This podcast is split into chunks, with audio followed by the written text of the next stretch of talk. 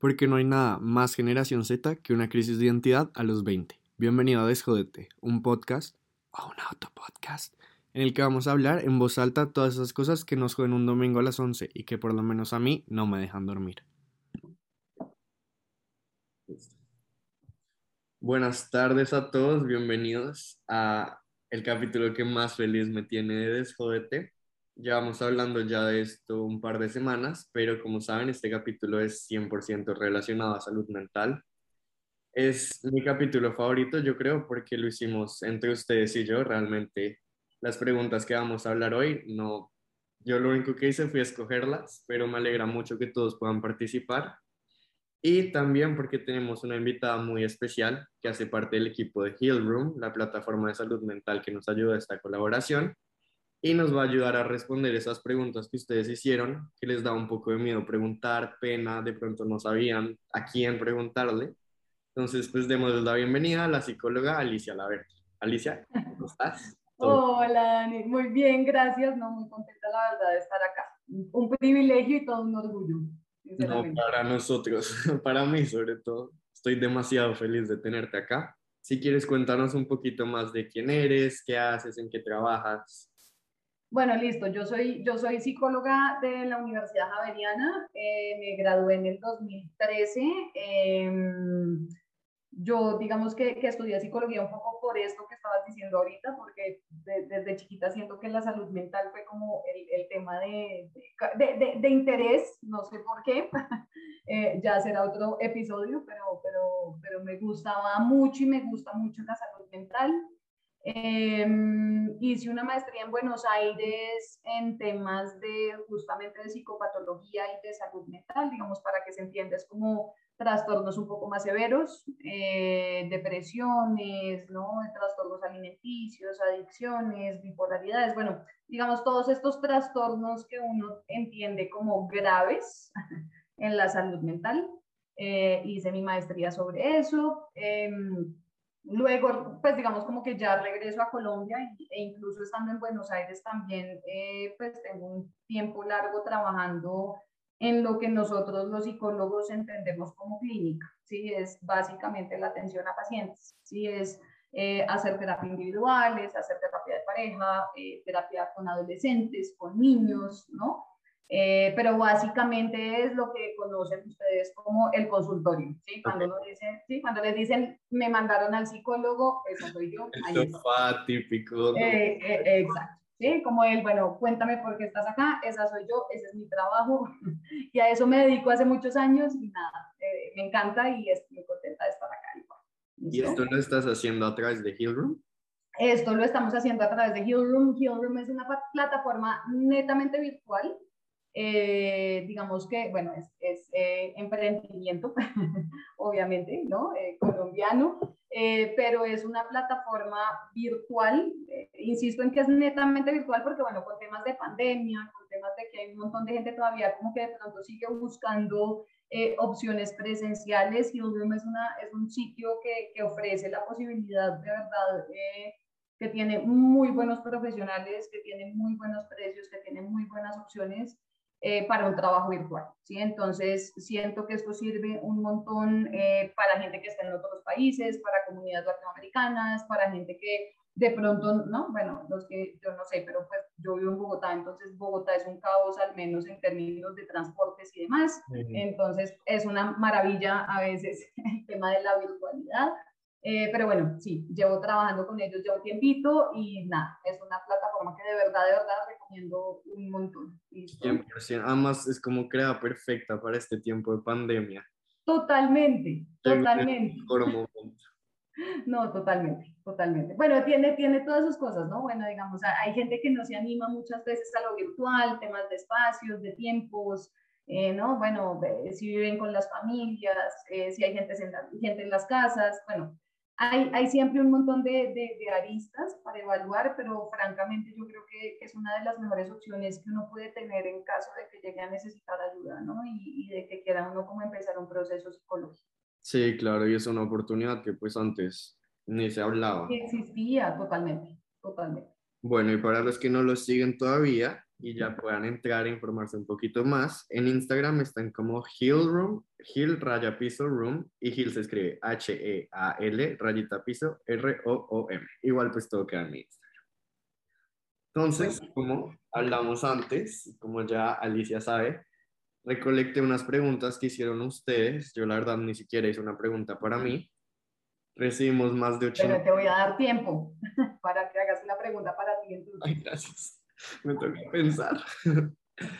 Eh, recolectamos sorprendentemente, Alicia, te cuento, más de 84 preguntas. Yo la verdad no pensé jamás que hubieran sido tantas.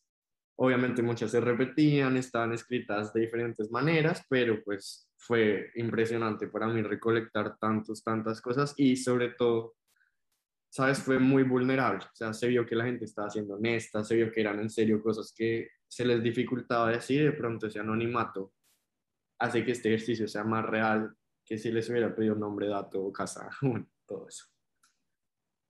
Las preguntas, como te lo mencionaba antes, vamos a hacer seis más bien generales y cuatro súper específicas que me parecieron muy interesantes. Perfecto. Las generales, yo entiendo que como en la medicina y todo, pues se hace caso por caso y tú me podrías contestar a todas, depende, pero sí me gustaría que así sea, depende, nos des como un consejo, algún tip, algo que puedas sacar de esa situación. Claro que sí. ¿Listo? Listo, de una. Vale. Entonces, la primera pregunta, que la hicieron de mil maneras, o sea, había unas tan tristes, otras. Bueno, ¿cómo sanar? ¿Cómo volver a sentirme yo y estar bien? Bueno, eh, depende, no mentira, no, no. Eh, cómo sanar y cómo volver a sentirme yo y, a estar bien, yo creo que mm, lo, lo, lo, lo, primero que te puedo decir y que me parece súper, súper importante es siempre volver a las actividades que uno le gustan, ¿sí? Eh, independientemente de cuál sea el daño, eh, el dolor, la angustia, ¿no? Em, los seres humanos cuando tendemos a estar como en estos puntos de dolores como tan profundos, nos olvidamos de las cosas que nos gusta hacer, ¿sí? Entonces ahí es cuando uno comienza a decir, eh, no, no, no voy a verme con mis amigos, no voy a salir a tal lugar, la verdad prefiero quedarme aquí en la casa, ¿sí? Eh, tendemos a aislarnos un montón eh, y a dejar de lado, insisto, actividades que para nosotros son importantes, ¿sí? Entonces, siento que una de las mejores formas de, de, de empezar a sanar es volver a estas actividades. Si a mí me gusta leer, empezar a leer nuevamente. Si a mí me gusta ir a cine, ir a cine. Si a mí me gusta eh, salir de fiesta, salir de fiesta, bueno, siempre y cuando estemos como cuidadosos con el COVID y demás, pero bueno, ¿no? Eh, si les gusta tejer, pues tejer, si les gusta hacer ejercicio, ¿sí? Hacer ejercicio, Sí, sí, el punto, sí, pero, pero insisto, es como, como tener la capacidad de a poquitos de retomar actividades eh, que uno sabe que a uno le van a generar placer. ¿sí? Claro. Ahí en la medida en que uno comienza un poco como a hacer cosas que a uno le gustan, pues obviamente eh, la sensación de tranquilidad, de satisfacción, un poco incluso de felicidad, ¿no? Eh, vuelve a aparecer y esto permite, pues obviamente, ¿no? Como emprender otros caminos, o al menos una de las primeras opciones para salir del, del hueco, por no decir otra cosa. Hasta de pronto distraerse un poquito, porque si uno se queda pensando en lo que lo hirió, pues se va a ir. Totalmente, totalmente, totalmente. Súper. La segunda pregunta es, ¿cómo puedo aprender a ponerme primero y dejar de complacer a los demás? Uy, esa, esa, es, una, esa es una gran pregunta y es un poco difícil, pero creo que tiene que ver un poco con lo que mencionaba anteriormente, ¿sí? En términos de que cuando yo tengo problemas para, para ponerme a mí en primer lugar, ¿sí? O, o, o, porque estoy todo el tiempo complaciendo a los otros, o porque estoy todo el tiempo pensando en lo que los otros necesitan, eh, pues muchas veces es porque no tengo claridad de qué es lo que quiero yo para mí, ¿sí? Eh, que insisto, no es una pregunta que se vaya a resolver de la noche a la mañana, Eh, pero claro, pues muchas veces es más fácil, ¿no? Estar preocupado por los demás, hacer cosas por los demás, eh, pensar en los demás, pues claro, porque pues es que si yo no sé dónde estoy parado, ni qué quiero, ni hacia dónde voy, ni qué voy a hacer, bueno, pues nada, ¿sí? O sea, mejor dicho, complicados, ¿sí? En ese, en, ese, en ese momento y en ese lugar. Entonces, siento que, que, que cómo empezar uno a ponerse en un primer lugar es empezar un poco a preguntarse estas cosas. ¿Qué es lo que yo quiero para mí? ¿Qué es lo que a mí me gusta hacer? ¿Sí? ¿Cuáles son las cosas que permito y que no permito? ¿Listo? Em, y pues cuáles son, cuáles son, pues digamos, qué es lo que es importante para mí en este momento de mi vida, ¿sí? Yo sí creo que una vez uno comienza un poco a hacerse estas preguntas, eh, no es que solucione, insisto, el tema de complacer a los demás, pero sí nos da un poquito más de luces al menos como para, ¿no? para, para encaminarnos y empezar a poner límites un poco más altos. Poner límites, eso te iba a decir. Porque también cuando hacían esta pregunta mucha gente la acompañaba de no quiero ser egoísta, pero como hago no quiero ser pues narcisista, pero yo creo que cuando uno empieza a poner esos límites se da cuenta que realmente pues escogerse no es ser egoísta. No, totalmente. Totalmente. E igual el tema de poner, para, para yo poder poner un límite a otros, yo tengo más o menos que saber qué es lo que quiero y hacia dónde voy, ¿no? Eh, no sé si te has visto, eh, seguramente, pero eh, si uno vuelve a ver como buscando a Nemo, ¿no? ¿Te acuerdas de las tortugas de Nemo, ¿no? Las tortugas de Nemo que van por la corriente y que todo el mundo piensa que son súper hippies y pues que son una cosa ya, ¿no? pero las tortugas saben que van para Australia, ¿sí? Es decir, o sea, saben hacia dónde van, ¿sí? Ya después que ya se disfruten del camino y queden vuelticas en el mar y que se gocen toda esta vaina, bueno, eso es otro punto, ¿sí? Pero saben que van para Australia, o sea, las, las tortugas tenemos no están ahí paradas en la mitad del mar diciendo, venga, no sé, ¿será que vamos para Australia, para Japón, para China? O sea, no tengo ni idea hacia dónde voy, no, ellas saben hacia dónde van. Lo mismo con nosotros, es decir, si yo más o menos sé eh, qué es lo que quiero, hacia dónde quiero ir, eh, ¿no? Insisto, eh, cuáles son los, los puntos en relaciones, en, en, trabajos, en estudios que para mí son importantes, ya de ahí, ¿no? Se vuelve un poquito más fácil, ¿no? Tal vez poner esos límites. ¿Mm? La tercera pregunta es, ¿cómo puedo ayudar a alguien que tiene un problema de salud mental? ¿Qué puedo hacer si ellos no quieren buscar ayuda? Listo. Eh, si la persona no quiere eh, buscar ayuda, pues estamos eh, en un punto bastante complicado. Es muy difícil. Si una persona que no quiere que la ayuden, pues, insisto, es, es muy difícil que se deje ayudar, es muy difícil que inicie un proceso terapéutico, o sea, no, no va a ser nada sencillo. Entonces, ¿no? Bueno, ¿cómo puedo yo ayudar a alguien que no quiere buscar ayuda? La respuesta es dolorosísima, pero sencilla, es no se hace, ¿sí? Es decir, no, no hay forma. Em, de pronto, lo que uno sí puede hacer, eh, tal vez como para ayudar a una persona que tiene un problema de salud mental y a pesar de que no quiera esta ayuda, es, es un poco como, em, como, como buscar incentivos o buscar formas, eh, llámese, no sé, con conversaciones, eh, con podcast, con, yo qué sé, películas, ¿no? Eh, de pronto como con los cuales esta persona pueda un poco sentirse identificada, ¿sí? Yo sí creo que eh, más allá de que si una persona no quiere ayuda, no quiere ayuda, no quiere ayuda, pues no hay mucho que hacer. Uno lo que sí puede de pronto como empezar a plantear, que, que, son como eh, granitos de arena, si se quiere, eh, es un poco eso, ayudar a esta persona que se siente identificada, ¿sí?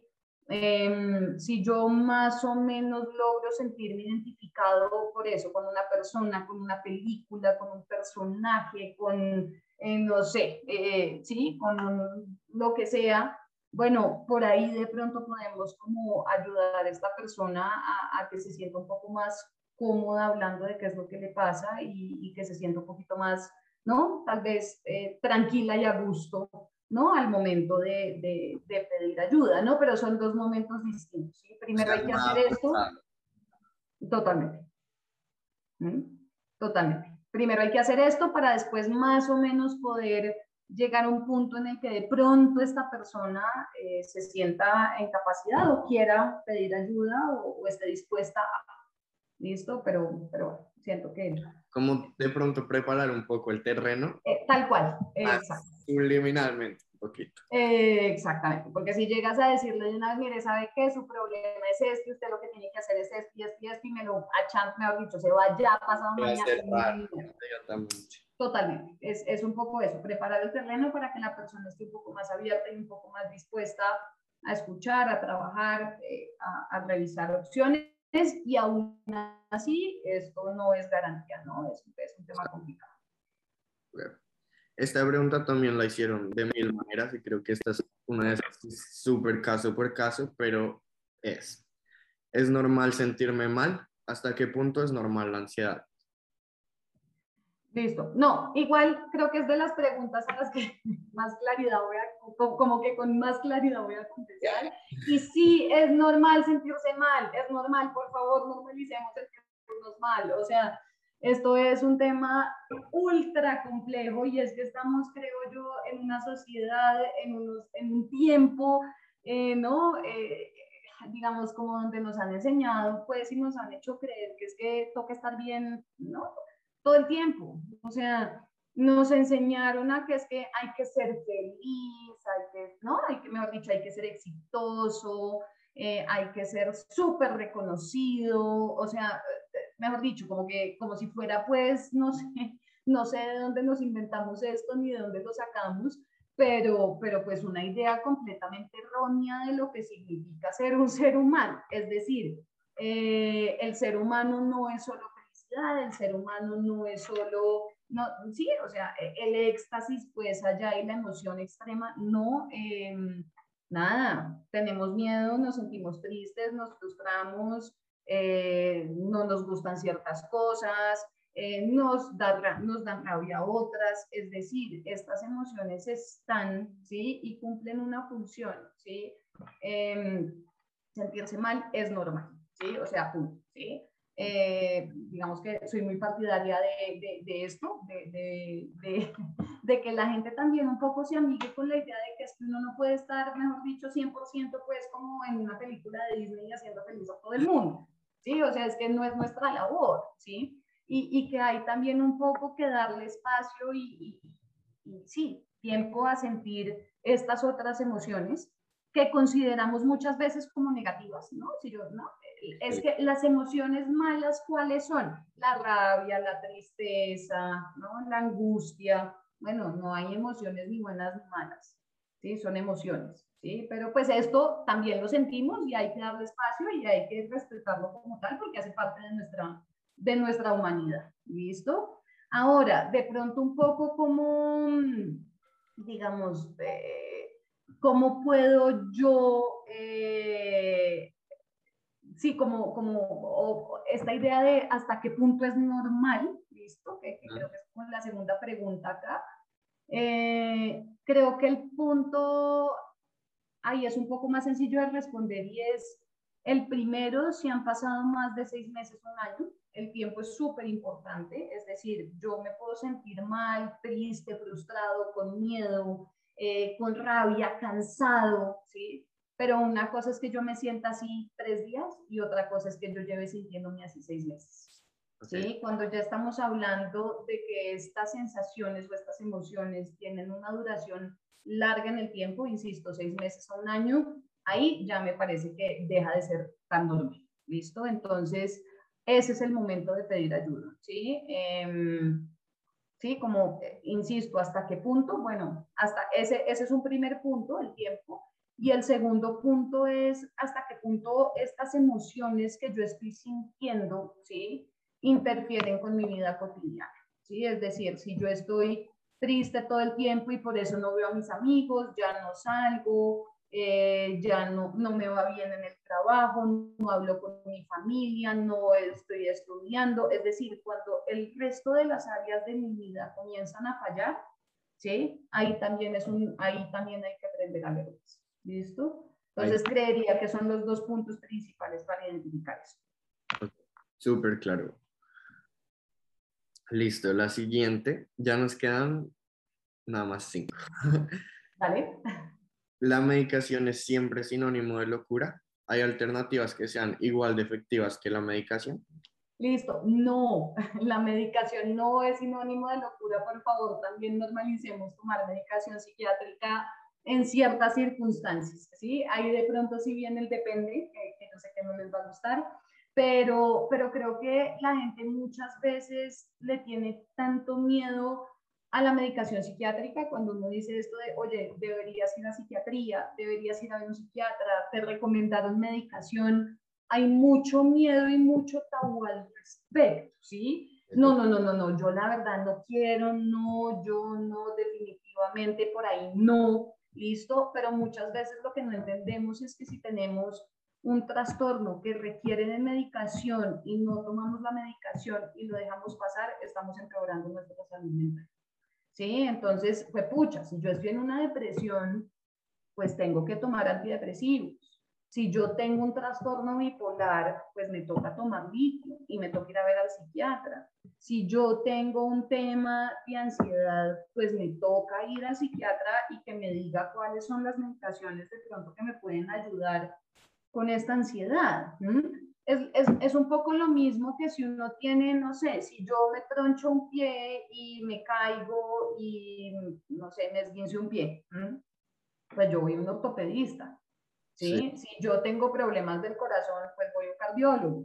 Si yo tengo, no sé, eh, mejor dicho, como cada especialidad con su médico, y si hacemos este tipo de cosas, pues porque con la psiquiatría no lo hacemos y nos creemos expertos pues de que, ¿no? De qué es lo que necesitamos y de lo que, y de lo que tenemos cuando, bueno, un psiquiatra puede ayudar. Entonces, no, la medicación creo que en muchos casos es sinónimo justamente de al contrario de locura, ¿sí? de, de salud mental y de, y de, compromiso con uno mismo y de comprensión de, pues, de que uno tal vez solo no pueda solucionar ciertas cosas. ¿Listo? Eh, ahora, eh, que, que, crea que, haya, que, que, esta sea la única alternativa, no. Eh, esta sí, insisto, es de las preguntas que toca como decir caso por caso, pero creo que muchas veces eh, yo soy muy fan, aunque esto puede crear controversia, de, de, tal vez de también medicinas alternativas. Es decir, yo sí creo que muchas veces o la homeopatía o las esencias florales eh, o la meditación o el ejercicio o la terapia, la psicoterapia, ¿no? Eh, puede también contribuir a que, a que en ciertos casos eh, esto eh, haya cierto tipo de situaciones en las cuales la persona mejore y que no necesariamente se tome medicación. Pero eh, esto puede ser tema de controversia, pero igual, ¿no? Aclaro que si yo ya veo, o sea, esto, esto solo yo, al menos yo en lo particular, solo lo llevo a cabo y solo lo uso si siento que puede funcionar y si siento que no estamos hablando de un trastorno tan grave y si siento que, la persona, que a la persona le va a servir. Si yo siento que la persona necesita un acompañamiento psiquiátrico y necesita medicación, no dudo ¿sí? en, ir a, en ir a plantear. De hecho, la siguiente pregunta que puede aclarar un poco de dudas que tengo, que te tengo es, ¿cómo sé si necesito psicólogo o psiquiatra? Listo. Yo creo que eh, una buena forma de saber cuándo necesito psicólogo o psiquiatra es siempre primero ir al psicólogo. es decir, ¿no? Eh, uno, muchas veces o, eh, se siente mal, desmotivado, cansado, ¿no? digamos un poco como con todas estas eh, sí, problemas ¿no? que nos atañen en la vida nosotros como seres humanos. Eh, y muchas veces o nos mandan al psiquiatra de una vez, ¿no? O nos ponen a tomar medicación de una vez. Yo creo que una buena forma es, bueno, empezar primero psicoterapia. Si yo definitivamente veo que voy al psicólogo y que con las recomendaciones del psicólogo yo no mejoro, ¿sí? En términos de eh, estamos trabajando, por ejemplo, por decir algo, no sé, hábitos de sueño, eh, temas de alimentación, estrategias para la ansiedad, ¿no? Y yo definitivamente veo que mis estados de ánimo no cambian, que yo no mejoro, que yo me sigo sintiendo mal.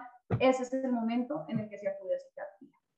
¿Listo? Pero yo sí creo que la psicoterapia siempre es una muy buena opción para, como para empezar y para, para ayudar a determinar qué tipo de, de, médico necesito, ¿no? Como de, o de ayuda necesito. Ok, súper claro. Súper.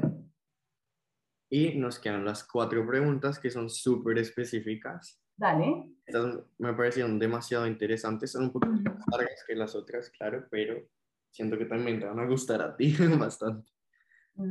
Bueno, a esta lo primero que yo respondería es como, no te autodiagnostiques, pero te lo voy a dejar a ti. Dígase. Puedo recuperarme yo sola de un trastorno alimenticio, es decir, sin psicólogo ni nutricionista. Yo tengo anorexia según lo que he investigado. Estoy recuperando. De hecho, me siento mucho más tranquila respecto a la comida, pero a veces me da miedo no poder recuperarme por completo. Bueno, creo que serías un gran psicólogo entonces porque sí.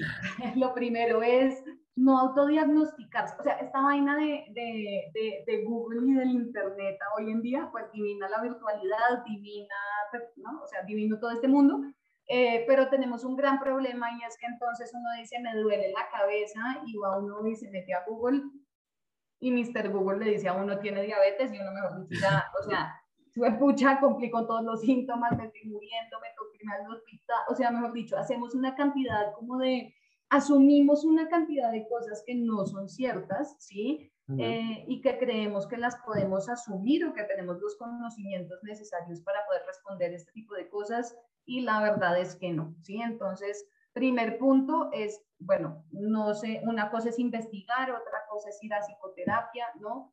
Eh, pero asumir que yo de entrada tengo un trastorno alimenticio es un punto complejo. Ahora, segundo punto como para responder a la pregunta, eh, no, uno no se recupera de un trastorno alimenticio solo, ¿sí? Eh, yo sinceramente creo que la comida es uno de los puntos más complejos para tratar, al menos en salud mental, eh, porque es que la comida es inherente a los seres humanos, es decir, si nosotros no comemos, nos morimos, punto, nada que hacer, ¿sí? O sea, ¿sí? La comida la necesitamos, eh, hace parte de, pues, de, nuestro funcionamiento, es una cosa vital, es decir, ¿no? Eh, insisto, Em, trabajar estos temas de la relación con la comida sin un profesional o un experto de la mano puede ser mucho más difícil, ¿sí? Caemos tal vez en seguir eh, ¿sí? Modelos, ejemplos, sea porque lo vemos en Instagram, en Internet, en YouTube, ¿no? O seguimos modelos que no tienen ni idea de lo que están haciendo y no son profesionales, eh, al menos en temas de comida, o seguimos dietas porque a una persona le funcionó, eh, entonces pues ya asumimos que esto es lo que es, eh, o decidimos por nuestra propia cuenta que es que a nosotros lo que nos sirve es A, B, C o D, ¿sí? Cuando en realidad estamos tocando un tema que, insisto, es súper delicado, que es la comida, que hace parte de nuestra, pues, de nuestra supervivencia y de, y de, pues, de nuestro, pues, nuestro funcionamiento, ¿sí? Entonces, no, no creo que uno se pueda recuperar digamos como que tal vez uno puede mejorar ciertas cosas, pero siento que el tema de la alimentación toca puntos muy profundos eh, que sí solo se pueden revisar con un tema de terapia. Ok, súper. Uf, fuerte, ¿no? Buenísimo. Eh, listo, esta pregunta también es un poco fuerte, la verdad. Se me aguan un poco los ojos leyéndola, pero... Mm. Si me han diagnosticado con algún trastorno mental, ¿Cómo se supone que no me cuestione mi personalidad y mis decisiones hasta este punto?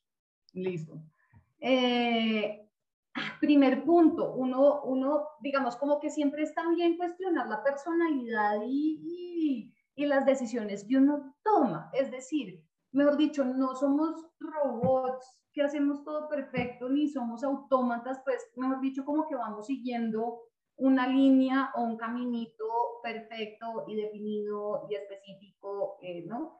Em, entiendo que nos hayan enseñado un poco esto y entiendo que tal vez vengamos un poco de esta línea donde te tienes, no sé, que casar, hacer, ¿no? Eh, en determinados tiempos, espacios, mejor dicho, antes de los 30, por favor, ten la casa, el perro, eh, la beca, ¿no? Me dicen, bueno, pucha, si yo no sigo este camino, ¿quién soy? ¿Qué es lo que estoy haciendo con mi vida?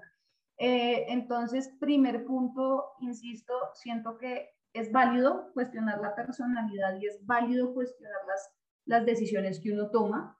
Eh, me parece que, que, estos cuestionamientos y estas dudas y estas preguntas, lejos de cerrar caminos, al contrario, abren posibilidades, ¿no? A que uno pueda encontrar otras formas, otros momentos, otros puntos, ¿no? Em, pero, pero siento que es necesario, o sea, yo siento que, que, hay que normalizar, cuestionar las cosas, ¿no? Eh, aunque a mucha gente no le guste. Pero el segundo punto es que uno no es solo un diagnóstico. Y esto también es clave tenerlo claro, que yo tenga un diagnóstico no me hace ese diagnóstico, ¿sí? Eh, y esto sucede mucho con la salud mental y es muy triste y es que entonces fue pucha, si a mí me diagnosticaron con depresión, pues soy el depresivo y el depresivo y el depresivo y me pasé 20 años identificándome con el depresivo, ¿no? Miércoles, o sea, hay una cantidad de otros factores, eh, ¿no? No sé, situaciones, enseñanzas, cosas que me hacen a mí algo más que un diagnóstico. Lo mismo, por ejemplo, en adicciones sucede mucho, ¿no? Yo soy un adicto, yo soy un adicto, yo soy un adicto bueno, sí, ok, vale, puede haber un tema de adicción, no estoy diciendo que no, pero bueno, detrás de este, de este diagnóstico, bueno, hay alguien, hay un individuo, ¿no? Y este individuo es mucho más que un diagnóstico y, y que encerrarnos eh, y quedarnos solo en un diagnóstico nos, nos, nos, sí, nos cierra las posibilidades también de, de construir nuevos mundos y nuevas cosas. Mm. Súper, súper importante eso que acabas de decir. Me llegó, no, se me guardan los ojos de una vez. Pero sí, es que yo también lo he visto y tengo amigos que los han diagnosticado, digamos, con ansiedad y eso, y ellos mismos de una vez la mentalidad del ansioso, el ansioso, y es como, yo quiero saber más de ti, o sea, es chévere que lo reconozcas y que puedas vivir con eso como parte de tu vida, pero quiero quiero saber más. Pues lo único. Exacto. Bueno, bueno, ¿qué te gusta? ¿Qué haces? ¿Quién eres? O sea, más allá de la ansiedad que te estás sintiendo, ¿no? Bueno, no sé, te gusta leer, te gusta cocinar, te gusta ir al cine, bueno, hay un montón de cosas más que perdemos de vista, ¿no? Que, que atañen, creo yo, como a la individualidad, ¿no? Al individuo que hay detrás de este diagnóstico. Y sabes que yo siento que viene súper de la mano del tabú de la salud mental, porque o sea, si era un brazo roto, nadie me diría el del brazo, no, se volvería mi personalidad. Totalmente, tal cual. O sea, es que si a ti te, literal, si a ti te ponen un yeso en el pie, pues nada, es un yeso en el pie, pero no te define, ¿sí? Como, como persona. Como aplaudirte. Buenísimo. Listo, quedan dos preguntas y acabamos porque ya estamos extendiéndonos un poquito. Dale. ¿Cómo teniendo depresión saco las fuerzas para tratarme si la misma depresión no me deja? Digamos que, a ver, esto es un poco complejo y creo que va muy relacionado con, con el tema de la primera pregunta y es, si yo estoy en depresión, eh, no me voy a sacar a ningún lado. o sea, es decir, si yo estoy en una depresión, yo tengo que entender que esto es ¿sí? una enfermedad y tengo que entender que esto es una condición y tengo que entender que necesito ayuda. ¿sí? Si yo estoy en una depresión, no voy a tener las fuerzas, no voy a tener las ganas, no voy a tener la posibilidad de salir sola de este tema y bueno, por eso creo yo que es tan importante, ¿no? Tal vez como la primera pregunta, ¿no? Buscar ahí sí un ayuda, ¿no? Bueno. Ok, listo. Y la última, Dice, si en algún momento fui diagnosticado con depresión y ansiedad, ¿continúo con ese diagnóstico para toda la vida o en algún momento se quita? Ok, eh, esto depende, depende, pero por lo general digamos que va a depender mucho de cómo haya tratado yo eh, estos diagnósticos, ¿sí? Es decir, si yo eh, he sufrido depresión y no he hecho nada al respecto, creo que yo puedo solo, eh, me quedo en mi casa, lo dejo pasar, han pasado años, ¿sí? Eh, o meses, ¿no? Casi un año, no sé, bueno. y yo no he hecho nada al respecto em, y creo que lo voy a poder solucionar yo solo, pues lo más probable es que esto empeore y que esto sí tienda ¿sí? a permanecer en mi vida. Es decir, el diagnóstico sí tiende, digamos, cuando hay un diagnóstico maltratado, esto se tiende a repetir, ¿sí? Y tiende a, permanecer. Ahora, si yo, por ejemplo, eh, comienzo a sentirme muy triste, eh, no tengo motivación, no tengo ganas, ¿no? Eh, bueno, y hago lo posible, lo que esté a mi alcance, voy a psiquiatra, voy a psicólogo, bueno, es muy probable que me mejore y en ese caso sí es más probable que no haya recaídas, o sea, que no haya recaídas en términos de estado de ánimo. No sé si estoy siendo clara, pero... sí, bueno, perfecto, ¿no? Pero el punto es eh, que muchas veces el miedo que le tenemos a estos diagnósticos, el miedo que le tenemos a decir que estamos sufriendo una depresión, el miedo que le tenemos a decir que estamos sufriendo de ansiedad es lo que nos impide, ¿no? Eventualmente, pues nada, tener una vida plena y una vida tranquila y feliz y salir de ahí. ¿Sí? Entonces, em, se quita, entre comillas, el diagnóstico se quita en la medida en que uno tenga la, la el, sí, el conocimiento y la posibilidad de haberlo trabajado acorde, ¿no? A lo que es. Listo. Es lo mismo que si, no sé si les ha pasado, probablemente sí, vuelvo, yo sufro de esguinces como una loca, o sea, me caigo en la calle cada dos minutos, entonces he tenido 1500 esguinces en mi vida, claro, por no, o sea, yo me esguinzo un pie y me, me troncho el pie, me caigo, lo que sea, no voy al médico, no voy a urgencias, no hago fisioterapia, no me cuido, pues me va a volver a pasar y me va a, o sea, se va a volver a repetir. ¿Por qué? Porque pues sencillamente el cuerpo queda como resentido, ¿sí? Y, y quedó mucho más vulnerable también a una caída, ¿sí? O a un esguince.